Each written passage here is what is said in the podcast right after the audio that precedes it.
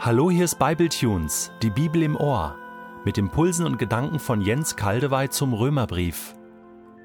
Ich lese in der neuen Genfer Übersetzung Römer 2, die Verse 1 bis 11. Deshalb darfst du allerdings nicht meinen, du seist entschuldigt, wenn du das alles verurteilst. Denn wer du auch bist, indem du über einen anderen zu Gericht sitzt, sprichst du dir selbst das Urteil, weil du genau dasselbe tust wie der, zu dessen Richter du dich machst. Nun wissen wir aber, dass Gott die zu Recht verurteilt, die jene Dinge tun. Wir wissen, dass sein Urteil der Wahrheit entspricht.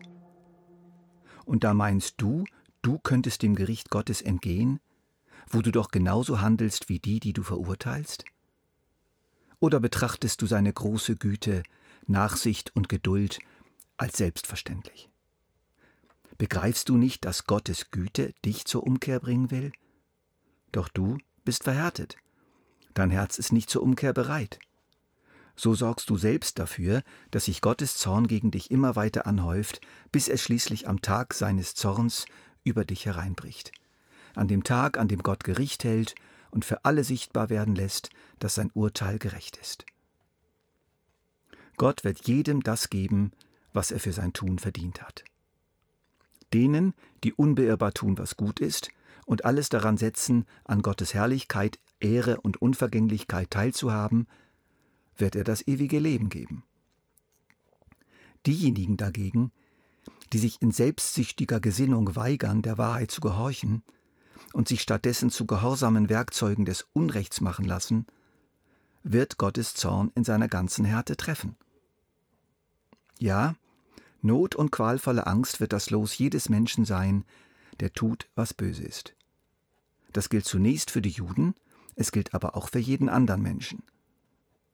Ewige Herrlichkeit jedoch und Ehre und Frieden werden jedem gegeben, der tut, was gut ist. Auch das gilt zunächst für die Juden und gilt ebenso für alle anderen Menschen. Denn Gott ist ein unbestechlicher Richter. In diesem zweiten Kapitel des Römerbriefs betreten, betreten wir einen neuen Raum. Der Stil wechselt. Paulus verfällt hier plötzlich in ein persönliches Du. Er will eine ganz bestimmte Gruppe ansprechen und aufrütteln. Deshalb darfst du allerdings nicht meinen, du seist entschuldigt, wenn du das alles verurteilst. Bevor wir uns das näher anschauen, lasst uns doch nochmal zurückschauen in den Raum, den wir bis zu dieser Tür durchschritten haben. In Kapitel 1 stellt sich Paulus vor, nimmt Kontakt auf mit den römischen Christen und beschreibt in Kurzform die frohe Botschaft, die er im Auftrag Gottes in der ganzen Welt verkünden soll. Anschließend beschreibt er mit zum Teil drastischen Begriffen das Grundproblem der Menschheit. Sie hat sich von dem einen wahren Gott, dem Schöpfer des Himmels und der Erde, gelöst. Sie hat sich von ihm entfremdet. Gottes Antwort besteht in seinem Zorn. Und sein Zorn besteht in der Preisgabe der Menschen an Tod und Vergänglichkeit und Anfälligkeit und an ihre eigene Sünde, die sie selbst jetzt nicht mehr kontrollieren können. Ihr sollt euren Willen haben, ihr dürft das tun, was ihr wollt. Das hat dann zu zahlreichen Störungen im Denken, im Reden und im Verhalten geführt, zu Orientierungslosigkeit, schweren Irrtümern und unsozialem Verhalten noch und noch, was ihr seht, werdet ihr ernten. Und nun, wenn Paulus so also besonders deftige Symptome beschreibt, dann denkt man als Leser ja schnell mal, tja, mit mir hat das wenig zu tun, da bin ich ja vergleichsweise echt brav, fromm und gut. Danke Gott, dass ich nicht so bin wie jener. In der jungen christlichen Gemeinde in Rom um das Jahr 57 nach Christus denn zu diesem Zeitpunkt wurde der Römerbrief geschrieben, also 25 Jahre ungefähr nach der Auferstehung des Messias Jesus, gab es eine Gruppe, die besonders geneigt war, so zu denken und zu fühlen. Es waren die zum Glauben an Jesus Christus gekommenen Juden. Die römische Gemeinde war eine Mischgemeinde mit einer relativ großen jüdischen Fraktion.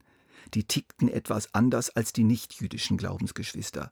Dazu kamen aber noch die anderen Juden in Rom, die Paulus durch diesen Brief ansprechen wollte. Er wusste ja, der Brief wird überall gelesen werden. Es gab in Rom eine Kolonie von circa 40.000 Juden. Ja, an, es gibt sogar Historiker, die von 100.000 Juden sprechen. Muss man sich mal vorstellen. Und wie fühlten diese Juden sich? Oft und immer wieder als fromme Elite. Wir haben das geoffenbarte Gesetz, die Tora. Wir sind das Volk, mit dem Gott ein Bund geschlossen hat. Wir wissen, was richtig ist. Wir sind beschnitten. Die Juden verachteten oft und stark die anderen Menschen und verurteilten sie wegen ihrer Verhaltensweisen. Das Problem war nur, dass sie im Grunde genau das Gleiche taten. Vielleicht in abgemildeter Form und oft religiös begründet. Sie beriefen sich dabei auf die Barmherzigkeit und Bundestreue Gottes, oft nach dem Motiv, der Zweck heiligt die Mittel. Bei uns ist das jedenfalls nicht so schlimm. Gott vergibt uns schon, wir sind doch das Volk Gottes. Klar, ich verallgemeinere hier etwas.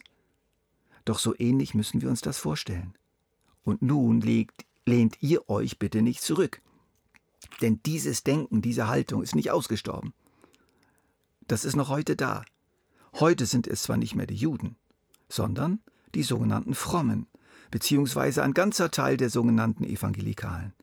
Ihr Lebensstil unterscheidet sich wenig bis gar nicht von den in Anführungszeichen normalen Menschen. Im Schnitt vielleicht etwas netter und etwas harmloser. Aber da läuft ganz viel unter der Decke und hinter den Kulissen. Aber was soll's, ich bin getauft, ich habe mich bekehrt, ich habe die Bibel, ich lese sie sogar. Ich bin gegen die Evolution und gegen die Abtreibung. Ich gehe in den Gottesdienst. Ich arbeite mit. Ich engagiere mich. Bei mir drückt Gott doch wohl ein Auge zu. Er ist doch mein lieber Vater im Himmel, oder? Später, in Kapitel 6 und an anderen Stellen, führt Paulus aus, dass das kostbare Evangelium auch missbraucht werden kann. Dietrich Bonhoeffer, von ihm werden wir noch hören, hat von der billigen Gnade gesprochen. Die Gnade, die allzu schnell vergibt, und nicht begleitet wird von Gehorsam und wirklicher Umkehr. Das sind die Menschen, die Paulus hier jetzt ansprechen, aufrütteln, provozieren will. Der letzte Satz in diesem Abschnitt lautet, denn Gott ist ein unbestechlicher Richter. Super. Ich finde das eine ganz schöne und exakte Zusammenfassung der ganzen Argumentation. Denn Gott ist ein unbestechlicher Richter lassen wir das ein wenig nachklingen. Denn Gott ist ein unbestechlicher Richter. Ob Juden oder Nichtjuden, fromme oder unfromme, Gott wird alle nach ihrem Verhalten richten. Er lässt sich nicht religiös bestechen, äußere fromme Werke beeindrucken ihn nicht, er schaut auf unser Herz. Er schaut darauf, wie wir wirklich zu ihm stehen, ob wir ihn wirklich lieben, ob wir unseren Nächsten wirklich lieben oder nur dem Schein nach. Er schaut danach, ob wir echt sind, ob unser Scheck gedeckt ist oder ob wir nur blöffen mit frommem Anschein. Jesus sagt in der Bergpredigt, nicht jeder, der zu mir sagt, Herr, Herr, wird ins Himmelreich kommen, sondern nur der, der den Willen meines Vaters im Himmel tut. Viele werden an jenem Tag zu mir sagen, Herr, Herr, haben wir nicht in deinem Namen prophetisch geredet, in deinem Namen Dämonen ausgetrieben und in deinem Namen viele Wunder getan? Dann werde ich zu ihnen sagen, ich habe euch nie gekannt. Geht weg von mir, ihr mit eurem gesetzlosen Treiben. Jakobus, sein Bruder, wird später in seinem Brief an seine jüdischen Mitchristen darauf hinweisen, was nützt es, meine Geschwister, wenn jemand behauptet, ich glaube, aber er hat keine entsprechenden Taten vorzuweisen. Kann der Glaube als solcher ihn retten? Angenommen, ein Bruder oder eine Schwester haben nicht genügend anzuziehen und es fehlt ihnen an dem, was sie täglich zum Essen brauchen. Und wenn nun jemand von euch zu ihnen sagt, ich wünsche euch alles Gute, hoffentlich bekommt ihr warme Kleider und könnt euch satt essen, aber ihr gebt ihnen nicht, was sie zum Leben brauchen, was nützt ihnen das? Genauso ist es mit dem Glauben. Wenn er keine Taten vorzuweisen hat, ist er tot. Er ist tot, weil er ohne Auswirkungen bleibt.